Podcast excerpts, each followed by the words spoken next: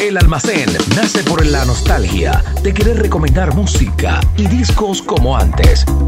Nostálgicos por los discos de vinilo, los cassettes, los CDs y el iPod.